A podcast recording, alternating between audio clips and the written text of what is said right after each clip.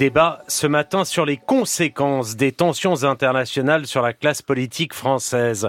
Après le 7 octobre, après la marche contre l'antisémitisme et alors que les opérations militaires se poursuivent à Gaza, quel mouvement, quelle fracture, quelle recomposition se jouent en France? Qui s'est imposé? Qui a été audible? Qui a tiré son épingle du jeu sur cette période? On va en parler ce matin avec Guillaume Roquette, le patron du Figaro Magazine, et Thomas Legrand, éditorialiste politique à Libération, producteur de l'émission Enquête de politique sur France Inter. Et bonjour à tous les deux. Merci d'être là. On voulait une photographie à l'instant T après ce mois et demi d'actualité forte et dramatique. Prenons les différentes forces politiques, si vous le voulez bien, les différentes personnalités les unes après les autres, et vous nous dites à votre sens, s'ils ont gagné dans la séquence ou plutôt perdu des points Commençons par Emmanuel Macron.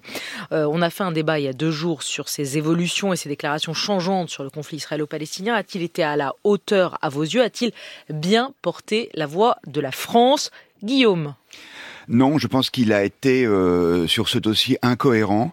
Euh, on ne peut pas euh, successivement appeler à une coalition mondiale contre le Hamas, c'est-à-dire à une sorte d'offensive généralisée et constante, et quelques jours après reprocher à Israël de d'intervenir militairement à, à, Gaza en demandant un cessez-le-feu humanitaire.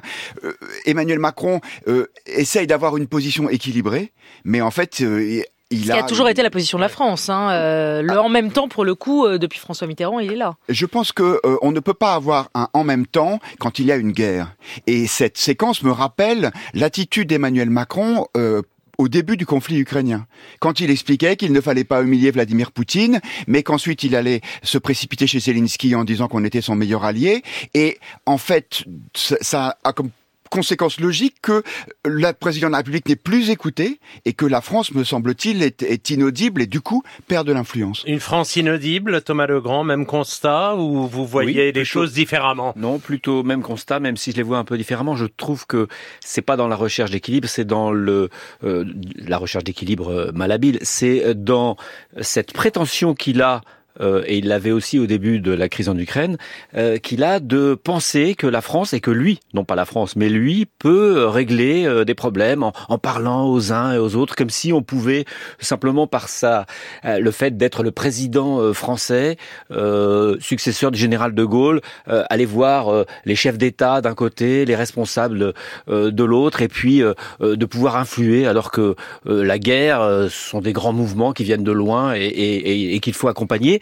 Euh, l'équilibre on lui reproche de ne pas trouver l'équilibre qu'on appelle gaulo-mitterrandien, c'est-à-dire la grande tradition diplomatique française euh, de soutien à Israël, mais en même temps de compréhension et euh, vis-à-vis du monde arabe, d'interface avec le, monde arabe. Ça devient très compliqué quand Israël, d'un côté, euh, n'est plus, est une démocratie qui était en train de, de virer vers l'illibéralisme et quand les représentants palestiniens sont maintenant des religieux fanatiques, euh, avant, y a, on, on, en vient presque à regretter le FPLP. Enfin, il y avait l'OLP et puis la branche armée, c'était le, le, FPLP. C'était des durs, c'était des combattants, mais c'était des laïcs. Euh, et de l'autre côté, Israël, c'était un, un, pays démocratique avec une certaine modération et on pouvait trouver plus facilement l'équilibre. Ça devient plus compliqué. D'accord avec vous sur la modération. En revanche, euh, Israël reste un pays parfaitement démocratique. Euh, Benjamin Netanyahu, je comprends que ce soit pas votre votre sensibilité, mais euh, il est arrivé au pouvoir parce que les électeurs en ont décidé ainsi, et ça fait quelques années que ça dure. Il était en train de, de préparer une loi qui allait retirer beaucoup de pouvoir à la justice, qui allait donner beaucoup de, de, de pouvoir aux religieux. Un, un jour, si vous voulez, sur sur ce que sont les sources de la démocratie. Est-ce ah, que c'est le peuple ou est-ce que est-ce que ce sont les institutions? Moi, il me semble que les institutions sont au service du peuple mais enfin, c'est un, c'est un, c'est un Je pense que le, le, problème d'Emmanuel Macron, c'est que pourquoi il ne veut pas faire ce choix? Parce que il voit bien que le, la situation euh, au Proche-Orient a un impact direct sur la situation française. Et là, il est dans une espèce de en même temps qui, à mon avis, n'est plus tenable. Je ne sais pas si vous avez lu ses déclarations d'hier dans une conférence de presse en Suisse. Il a expliqué qu'il n'avait pas à venir à la manifestation de dimanche dernier. La place d'un président de la République, explique-t-il, n'est pas d'aller à une marche. Et il ajoute protéger les Français de confession juive,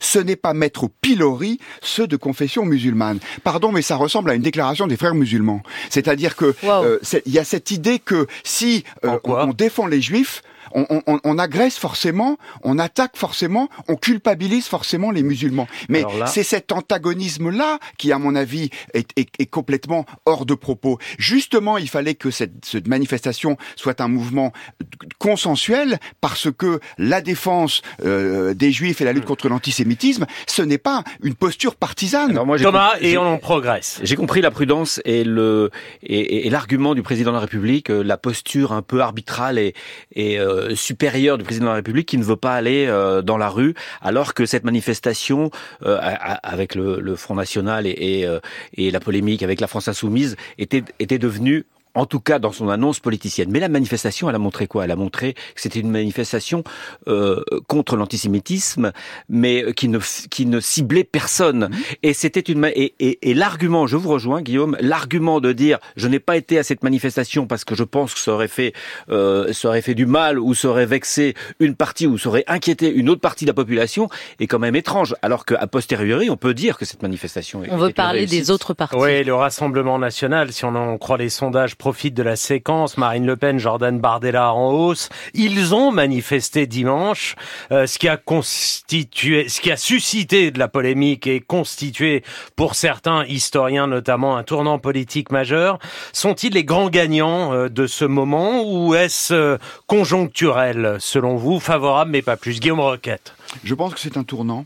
Je pense que euh, l'un des grands obstacles euh, qui, sépare le Rassemblement national du pouvoir, c'est le discrédit moral dont il était frappé à cause de son passé antisémite, qui est à mon avis, euh, totalement documenté. Lorsque euh, effectivement Marine Le Pen et les, élus du Rassemblement national manifestent euh, dans ce grand mouvement contre l'antisémitisme, mais je dirais même encore plus lorsque Serge Klarsfeld, le président des filles et fils de déportés juifs de France, dans le Figaro, prend acte du fait que le Rassemblement national ne soit plus un mouvement antisémite, c'est un tournant je pense, absolument majeur, d'autant que symétriquement, comme, comme Thomas le rappelait, la France insoumise, c'était à l'extrême gauche, elle, se met à l'écart de, de ce rassemblement en s'isolant Mais pour vous, c'est un tournant, vous êtes d'accord avec ça, Thomas C'est un tournant, et notamment les mots de Serge Klarsfeld Depuis que je commente la politique, ça fait un bout de temps, euh, je, tous les virages, tous les tournants euh, du Front National, j'avais inventé, quand je faisais la chronique, euh,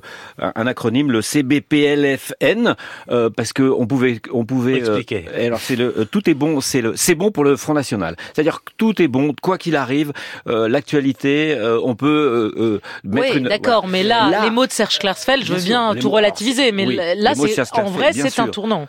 c'est un tournant. Le Front National est antisémite depuis très longtemps, depuis sa création. Il ne l'est plus aujourd'hui officiellement. Il n'a jamais, les leaders du Front National, à part un député, n'a jamais regretté les mots tout à fait documentés, comme le dit Guillaume, qui prouvaient, et, et, et tous les reporters qui ont suivi le Front National le savent. Moi, j'ai parlé même euh, à, Jean-Marie Le Pen en privé. Je, peux vous dire qu'il est, il est antisémite. Euh, il n'y a jamais eu de page tournée. Aujourd'hui, ils ont été à, cette manifestation. On peut en prendre acte. On peut se demander s'il n'y a pas un sous-texte, mais ça serait de l'analyse peut-être un peu forcée.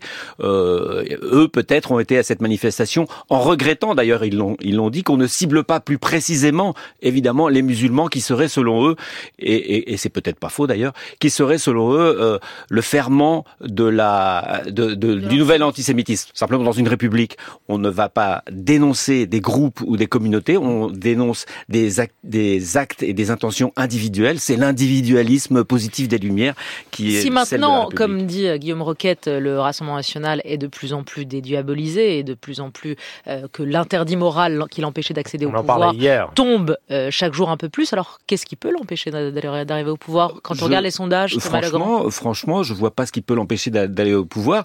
Moi, je pense que l'interdit moral, il doit perdurer et que il est tout à fait stratégique, tout à fait stratégique de la part de, de, de Marine Le Pen, cette dédiabolisation. Vous savez, c'est facile pour Marine Le Pen qui est, elle n'est pas irresponsable, elle est responsable. De tous les autres partis, on peut euh, comparer leur discours à ce qu'ils ont fait un jour ou ce qu'ils font dans les grandes villes ou ce qu'ils font. Euh, le Front National, on ne peut jamais euh, la comparer à ce qu'ils ont fait ou même à ce qu'ils ont dit avant, quand, enfin le Rassemblement National quand ils étaient, quand ils étaient Front National. Donc c'est sur du velours pour elle et effectivement euh, la, la, la voie royale est tracée. Je pense que je pense que votre argument Thomas quand vous dites l'interdit moral doit perdurer, il, il n'est pas euh, euh, efficient parce que euh, il ne doit pas euh, perdurer si ce parti donne toutes les preuves d'un changement. Vous vous disiez tout à l'heure que le Rassemblement national n'a jamais rompu avec son passé. Quand Marine Le Pen vire son père de son propre parti, pour des raisons stratégiques, du, pas pour des raisons idéologiques. Hein. Écoutez, elle a elle a expliqué qu'à l'époque, moi je ne suis pas son directeur de conscience, mais qu'il y avait des, des, des, déclarations et des prises de position de son père qui n'étaient pas acceptables. Qu'est-ce qui sépare encore le Rassemblement national du pouvoir? Je pense euh, euh, un, un, manque d'expérience et une forme d'irresponsabilité qui se manifeste notamment par un programme économique qui, à mon avis, n'est pas cohérent. Je pense que et la préférence nationale.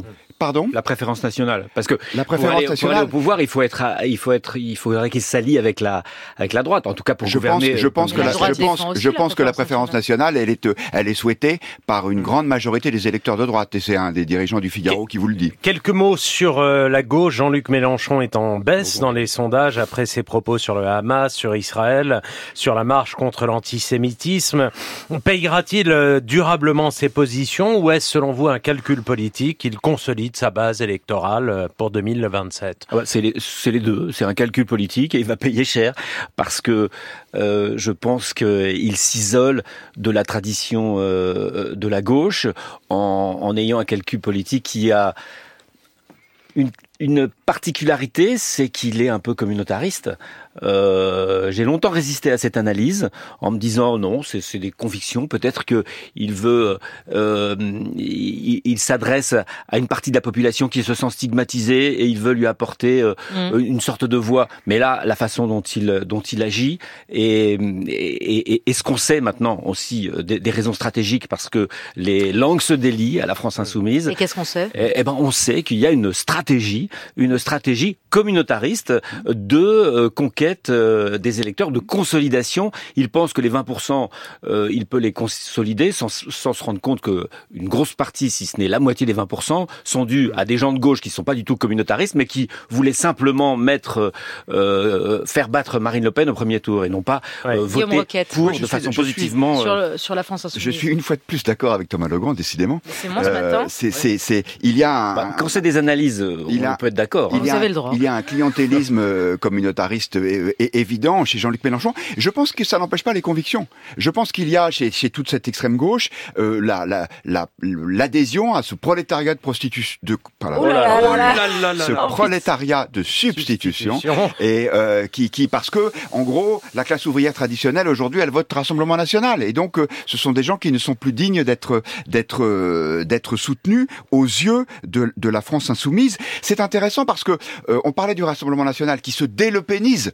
Euh, et, et, alors que Jean-Luc Mélenchon, c'est le contraire. C'est-à-dire qu'il multiplie les outrances, comme Jean-Marie Le Pen, ce qui lui permet de conforter autour de lui un noyau dur. Mais effectivement, oui. on n'arrive pas au pouvoir mais avec une stratégie. Mot, dur, mais ça renforce le plafond. Oui, mais juste un mot. François Ruffin, Clémentine Autain, Raquel Garrido, on a entendu leurs différences depuis ces six semaines. Ils vont s'émanciper. Ils vont s'émanciper. Non, ils partent pas. Non, ils partent pas. Il faut pas qu'ils partent maintenant. Pour ils vont s'émanciper. Et à un moment, il y aura un axe, disons, de Ruffin à Canfin. Euh, il y a un espace à gauche euh, qui peut se, qui peut s'ouvrir. Merci à tous les deux, Thomas Legrand, Merci. Guillaume Roquette, à Merci suivre. Merci pour ce beau lapsus. Oh, le lapsus, c'était sublime.